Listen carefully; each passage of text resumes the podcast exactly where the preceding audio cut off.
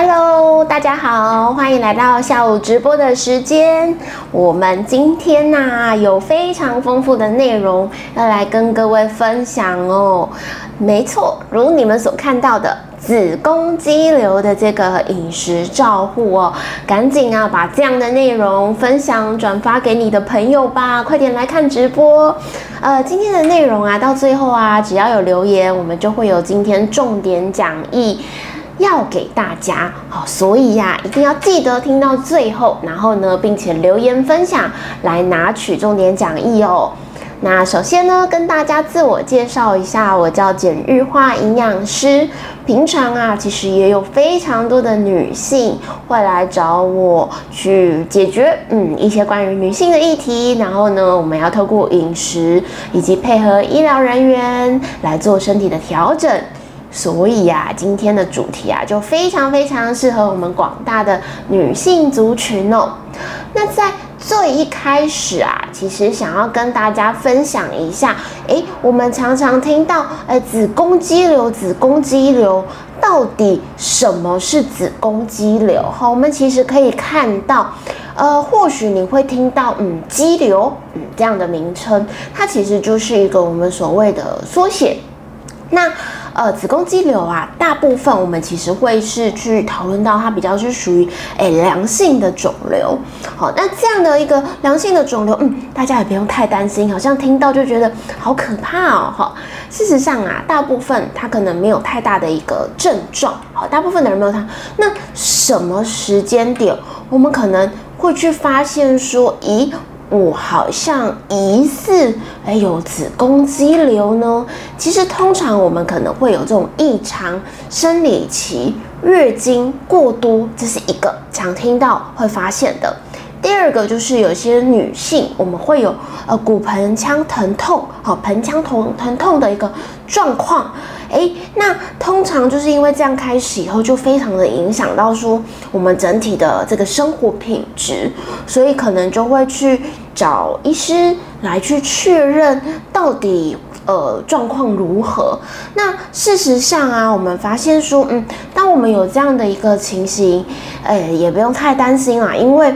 通常呢，后续可能会有相关的切除啊，或是一些呃医疗手术等等的一个介入。好，那我们事实上可以在现在这张图片看到哦，我们子宫肌瘤类型跟症状，哎，会有不太一样的一个差别。大家可以看到下面这个图哦，这是这个全民健康基金会的图。哎，有没有看到有黏膜啊？还有我们的黏膜下肌瘤的地方，跟我们的肌肉层肌瘤的地方，哎，甚至就是我们浆膜下肌瘤，其实它是在不同的一个位置。好，那一般呢症状像我们刚提到的经血血量多，哎，这个蛮常出现在哪里？像是黏膜下肌瘤跟肌肉层肌瘤的这种状况。OK，那甚至有一些些呢会去影响到，诶，频尿啊、解尿困难啊都有可能。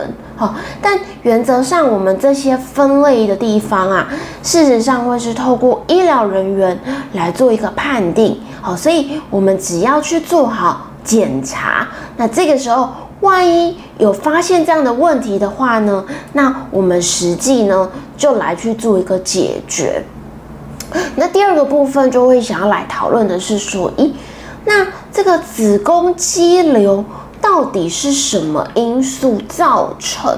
因为有些人会觉得很困扰，Why me？为什么是我？哈，来，我们可以看一下哦。其实子造成子宫肌瘤的影响因子非常多，遗传也会，饮食诶绝对也会哈。我们在今天当然会来去提到饮食，压力也是一个因子。再来体味哦，我们的。胖瘦的这个部分，环境荷尔蒙，现代的一个社会环境，好先进嘛，所以有蛮多的一些空的问题，环境荷尔蒙的问题，哈，生活习惯、年龄，嗯，不可抗拒，还有人种，人种这个部分蛮特别的。其实我们在文献里面去做讨论，发现呢。呃，在调整的年龄跟其他风险，就是我们看到的风险，有文献指出哦，我们在黑人跟白人相比，哎，黑人的发病率是白人的二到三倍哦，而且是全年龄层的黑人的发病率其实都是高的。好，所以这个东西它没有办法去改变，这个就会是一个种族的一个影响。OK，所以这些啊，其实都是在我们讨论，哎，造成子宫肌瘤的一个影响因子很重要的几个点。那我刚刚有提到嘛，这个子宫肌瘤啊，嗯，它问题有点多啦，像我们说的大量流血的这种状况，但大家不要忽略哦，其实它也是可能会有其他影响，像我们可以看到腹胀啊。腹痛啊，或甚至我们的胃肠的一个症状会比较明显，还有泌尿系统的影响，所以，嗯，这件事情就会变成定期的检查也相当的重要。OK，那常见的饮食的因子，我们在很多的文献里面其实也有去讨论到这部分哦，主要是发现怎么样？主要是发现呢，有蛮多我们担心的。到底是不是会影响到肌瘤？我们大家可以看一下这个二零二一的一个文献的一个内容哦。大家其实是可以看到啦，常见像我们讲的全谷杂粮啊、大豆类啊、饮食脂肪、肉类、鱼类、水果类、蔬菜类、酒精、诶乳品类、咖啡，诶其实都在这张图里面。那比较主要就是我们常常听到的，像是这种我们讲的饮食脂肪类，或是像酒精，嘿，其实啊都是有很明显会去促进的一个风险在。好，那如果是像我们看到一些呃水果蔬菜啊，诶，它反而其实是有一个降低风险的部分。那事实上，在讨论这些点的文献，也不只有这一个。这一篇整理的内容啦，呃，蛮多啊。其实就发现说，统计下来会去增加风险的，大概就是像刚刚讲比较确定的，像是饮食的脂肪，而且是高脂。好，所以我们透过饮食形态真的是可以有助于调整。那大部分大家会比较担心的啊，大概就是现在我们看到的豆制品，哎，吃黄豆、毛豆、黑豆。豆腐、豆干，然后还有什么？还有这些豆浆，诶，到底会不会有肌瘤的风险？哈，再来也是有人会去讨论，有一部分说，诶，乳品类啊，尽量不要去碰，因为乳品类可能也会去影响。哈，那还有脂肪，刚刚提到的，那事实上我们可以看到这一张图哦，其实在豆制品的争议性其实还是很大，大部分我们是发现说啦。如果在摄取豆制品，其实呢，呃，会有一个怎么样频率要去考量。假如我们摄取的频率真的是很高很高，跟量很多，那有可能有机会影响。但我先讲是有机会，因为是量的多寡，在部分的文献并没有指出，但更多的都是建立在吼。可能是比较不会低风险的，为什么？因为他们就发现说，哎，日本有没有日本人？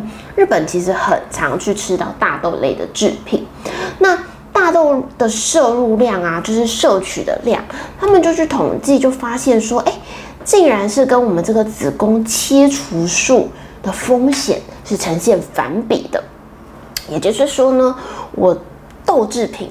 吃的量多，哎，我这个子宫切除术的机会就变少，哎，所以啊，他们就统计下来，就觉得说，嗯，这个子宫肌瘤可能啊有一个潜在的保护作用，谁来保护？豆制品可能有这样潜在保护作用。OK，那呃，也有一些文献就发现说，哎，我这个大豆子。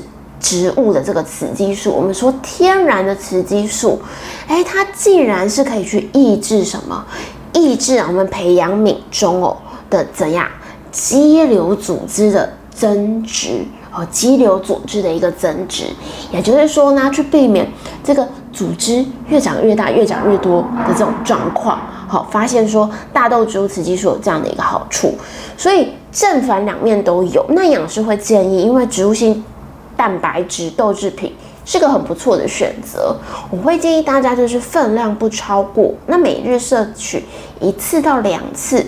其实无妨啦，好量的部分，我们可能像呃嫩豆腐半盒，然后板豆腐可能两格，好豆干三到四块，豆浆一杯，这种大家不用太过于恐慌，好不用太过于恐慌。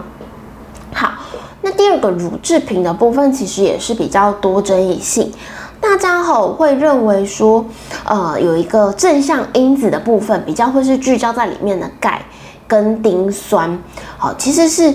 发现说这两个物质是有助于对于说我们的这些呃肌瘤细胞有一个抗增殖的作用，或有一个抗增殖的作用。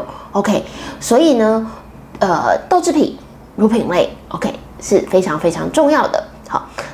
脂肪的部分，脂肪的部分其实是已经蛮有定论的。像我们刚刚在前面有来讨论到哦，脂肪的部分就是我们发现我们经常摄取这种高热量。高油脂大部分就是油炸、西式化的饮食。哎，其实啊，里面的饱和脂肪酸，甚至好反式脂肪酸这种，它导致肥胖的同时呢，也可能会去影响到我们女性身体的荷尔蒙的状态，所以有可能会去影响到妇科机能的一个序乱，然后就可能去影响到肌瘤增生的这件事情。好，所以其实纵观三者。营养师会特别提醒，与其我们很聚焦担心在所谓的豆制品，不如透过豆制品，嗯，它没有这个动物性脂肪的问题，来去搭配摄取，同时减少饱和性脂肪的来源跟习惯，可能会是比较切中要点的所谓的饮食照护的部分，好，所谓的饮食照护的部分。好，那大家其实也是可以看到这一张图哈，这一张图也是挺特别的啦。这张图啊，大家可以看到，哎，我们有这个草莓萃取物、姜黄素、胡皮素和番茄红素。白藜芦醇，哎，原来呀有蛮多的研究在讨论，因为我们这些天然的这些呃所谓的植化素化合物，那它对于就是我们这些子宫肌瘤到底有没有什么影响呢？哈，那我们赶紧来看看哦，发现这个 lycopene 这个番茄红素跟这个。白藜芦醇还有什么胡皮素？哎，这三者哎，似乎是会去做到抑制影响的效果哦。怎么影响呢？嗯，可以去减少增生，减少它的尺寸变大，而且呢，可以去干嘛？降低它整体的细胞增生的速度。OK，那。草莓萃取物跟所谓的姜黄素，嗯，也有一定的帮助性。怎么样的帮助法呢？促进我们的细胞的凋亡哦。所以这样整体做起来，哎，其实是都蛮正向的。因此，这就是为什么我们鼓励大家多摄取天然来源的植物，然后它们富含的各式的颜色。是有助于在身体有很多机能上的影响。OK，也有去讨论说，嗯，是不是有一些矿物质啊、营养素啊、维生素啊，可能也是可以去讨论到跟子宫肌瘤之间的关联性呢？答案有的，我们要来看的就是这个维生素 A。来，大家帮我留言一下下。维生素 A 是脂溶性油脂的脂，还是水溶性呢？可以帮我留言一下，你觉得是脂溶性还是水溶性呢？嗯，我们看看大家平常在听周三下午的直播，有没有获得到一些营养知识的概念？嗯，有人说脂溶性，有人嗯还不错，还不错，好，没错。答案就是脂溶性。好，我们这个维生素 A 呀，事实上，我们是可以从植物性，也可以从动物性食物来源来做获得。好，那一般我们直接讲这种饮食来的，像类胡萝卜素啊，它其实也是可以衍生哦，去减少一些些自由基，也就是我们讲到的抗氧化的这件事。所以大家其实可以发现哦。抗氧化这件事啊，它是可以去减少我们这个平滑肌瘤的数量跟大小哦，数量还有大小，所以就可以去抑制什么？就可以去抑制到我们的细胞的增殖，并且去怎么样去诱导它的一些凋亡的这种途径，来去大大降低风险。类胡萝卜素其实它也是说，呃，是可以去进行转化变成我们所谓的维生素 A 的。好，那大家应该有听过，像我们刚刚上一章的投影片里面提到的番茄红素，哎，其实番茄红素本身也有这个抗氧化的特性，同时它也是有维生素 A 原，或是我们讲维生素原 A 的这种活性。大部分会建议大家摄取的食物里面。可以比较着重在一些黄黄的啦、橙色啦，或者是红色的这些水果蔬菜类别，就可以比较容易获得这样的一个营养，好，这样的一个营养。那维生素 A 其实在我们的身体里面，本来就是呃会去控管细胞的分化跟增殖很重要的一个营养素。OK，所以我们就。呃，更支持在说，如果我有做一个摄取的时候，其实是可以去影响到肌瘤生长的这种情形。OK，那当然其实也不止维生素 A 啦，哈，因为维生素 A 以外，我们还有很多的这个营养素，那像是维生素 C，还有维生素 E，它们也是很不错的抗氧化的一个维生素。那 C 的话，大家不陌生，就是我们从水果类来摄取。一的话，其实就比较是属于植物性的来源了，像植物的油啊、坚果啦，或是家用油，其实都有。好，那如此一来，它可以去保护我们的细胞膜、我们的 DNA，避免这些氧化刺激。那事实上就可以去降低很大的一个风险，好，很大的风险。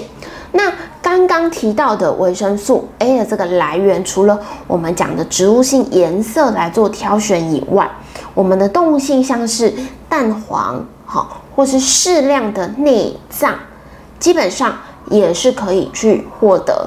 那当然，不管是谷类、豆类、肉类等等的。各式选择，但有一些些可能会是需要去进行转换的动作，好，要去进行转转换的动作，好，所以会建议大家就是透过广泛的摄取来去获得所有的来源，那如此一来就可以去达到预防或是帮助的好处。好，那大家如果有印象，我们刚刚在最一开始放的这种。各式的影响因子里面有没有印象？有体位的那张个图呢？